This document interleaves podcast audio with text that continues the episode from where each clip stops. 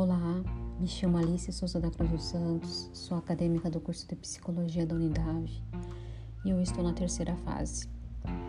Eu quero falar um pouco sobre a psicologia social e suas contribuições, mas antes de tudo eu quero explicar o que é a psicologia social. Segundo Lane, 2006, o foco da psicologia social é estudar o comportamento do, dos indivíduos, no que ele é influenciado socialmente.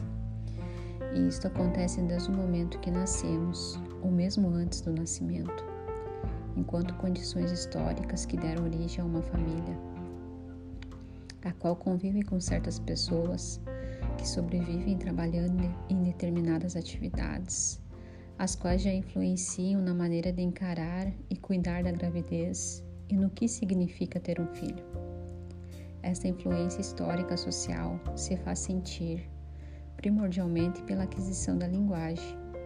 As palavras, através dos significados atribuídos por um grupo social, por uma cultura, determinam uma visão de mundo, um sistema de valores e, consequentemente, ações, sentimentos e emoções decorrentes. Aí eu noto que por muito tempo a psicologia compreendeu o homem a partir de uma visão naturalista, um modelo de intervenção médica, mas atualmente ela vem se transformando e se aproximando de visões concretas e históricas. Considerando o mundo social, cultural e psicológico, nele inicia um processo de construção, um modelo de relação em que se compreende a influência de ambos, ou seja, o mundo psicológico é constituído a partir das relações sociais e culturais, e essas se constroem permeadas pelas características dos sujeitos de forma dicotômica. Por isso, não tem como considerar o mundo psicológico separado do mundo social. O sujeito é construído a partir do modelo de relação entre esses dois mundos. Nas aulas de psicologia social, com a nossa professora Michela. Ela nos falou sobre as três categorias fundamentais que são a atividade, a consciência e a identidade. E nos dias de hoje, por exemplo, podemos vincular essas três categorias com várias realidades sociais. Mas eu quero citar um exemplo do que estivemos aprendendo em sala de aula, que foi a realidade dos catadores de lixo diante de uma sociedade discriminatória. Eu entendo que a classe catadora é vítima de um sofrimento ético-político, resultante de uma violência cotidiana das questões sociais dominantes, onde essa violência não tem gênese na própria vítima, mas sim nas intersubjetividades sociais, gerando uma exclusão desses perante o restante da sociedade.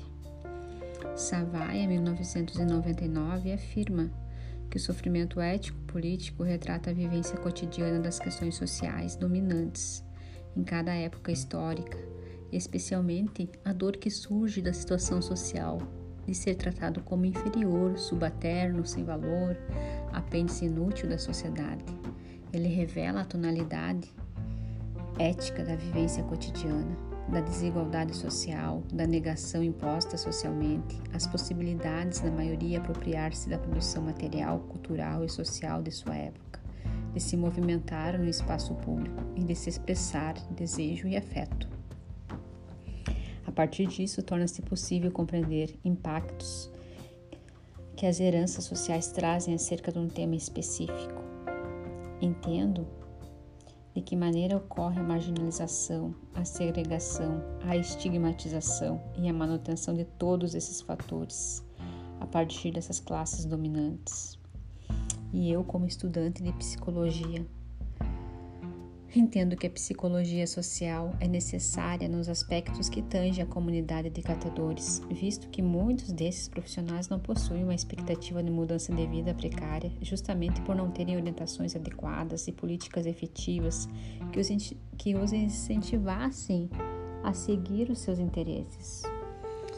É importantíssimo um olhar voltado para a capacidade de reunir pessoas em torno de propostas, de elaborar projetos sociais, desenvolver a própria consciência dentro dos grupos, ter políticas públicas na saúde, na educação, nas relações e estimular a escuta nos territórios, buscando nas ruas, nas comunidades, essas escutas. Assim vamos saber quais são as necessidades, as dificuldades destes, compreendendo o que as pessoas vivenciam, buscando as alternativas e entendendo como são afetadas e impactadas.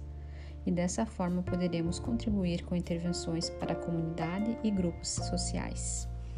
As referências são o que é Psicologia Social de Silva Lane, coleção Primeiros Passos 39, São Paulo 2006, e Tornar-se Catador, Sofrimento Ético, Político e Potência de Ação, de Paula Miura e Bader Savaia, Psicologia e Sociedade, São Paulo 2013.